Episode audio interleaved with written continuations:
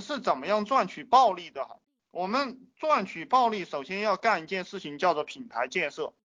呃呃，这个品牌建设是怎么建设起来的？其实品牌建设，如果如果是做的比较快的话，它实际上是靠这个讲故事的这样一种能力。所以说，呃，你如果想赚钱的话，你要练你的讲故事的能力。我给大家讲两个品牌，第一个是那个瑞士军刀，这个瑞士军刀它为什么可以卖高价，而且卖的那么好？嗯，它有一个故事，它一个什么故事呢？就是说有一个飞机爆炸了，有一个飞机坠毁了。这个飞机坠毁的时候呢，这个呃这个你们是不是听不到？呃呃，怎么没有人反应呢？听听听得到的打个二，听得到的打个二，我看一下你们是不是听不到？啊，都听得到，都听得到又不说话啊！你们有问题就问啊，我就不多说了。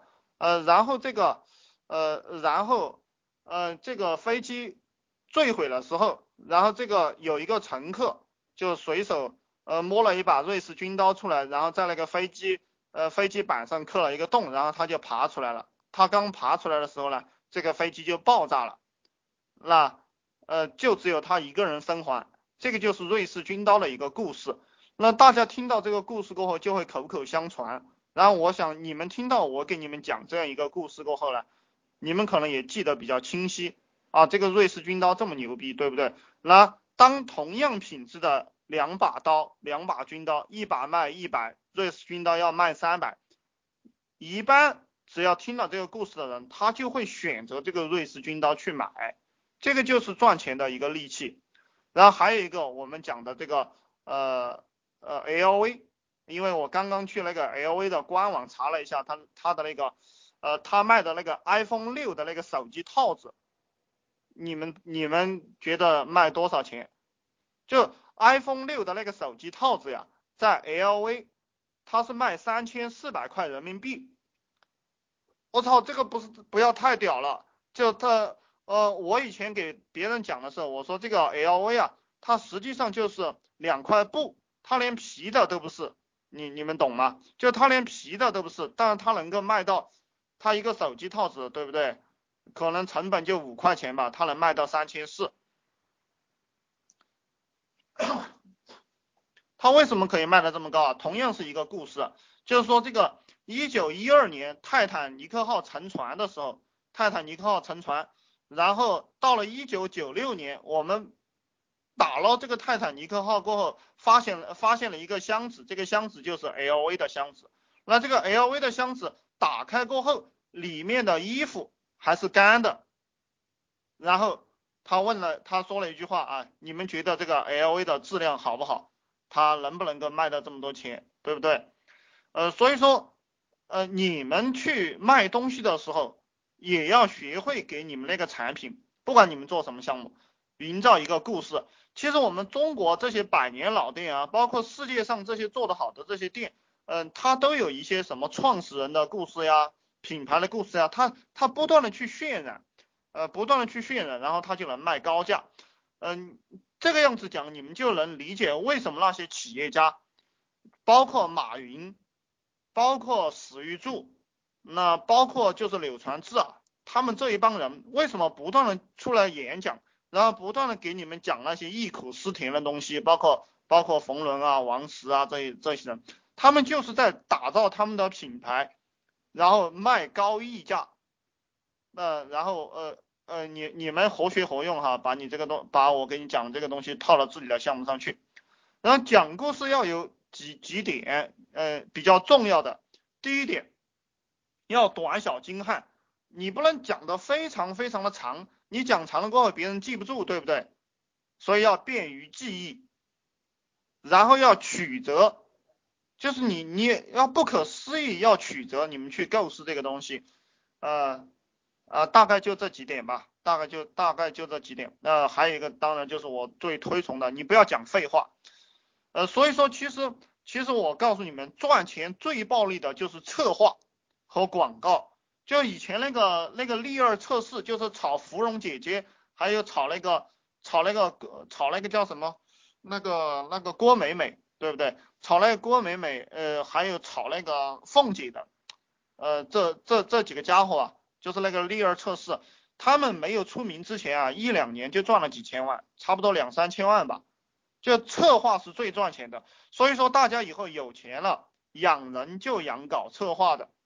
记住，你们有钱，稍微有点钱了，你们就招策划，招做广告的和招做策划的，然后是做销售的，就就这三种人，你要让这三种能人跟着你混，其他的人都是废物啊！我我我，因为我也知道我们群里有一些人是做技术的，还有一些是做技术的老板。我就这样讲嘛，你也不要，你也不要伤心，你早听明白早发财，你啥时候听不明白，你就继续苦逼，对不对？嗯，你你要赚钱，就是去搞策划，就是去搞广告，就是去搞销售、搞营销、搞推销。你离了我跟你讲的这三条，你就是一个废物啊！不管你干啥。这个包括乔布斯，他实际上他都不是做产品的，对不对？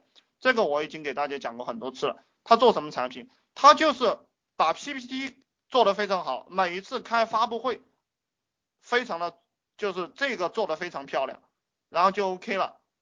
然后，然后他一个企业一旦有非常非常多的钱的时候，你能把钱赚进来的时候，你的产品的品质，大家记住。你的产品的品质只需要比对手好一点点，就 OK 了。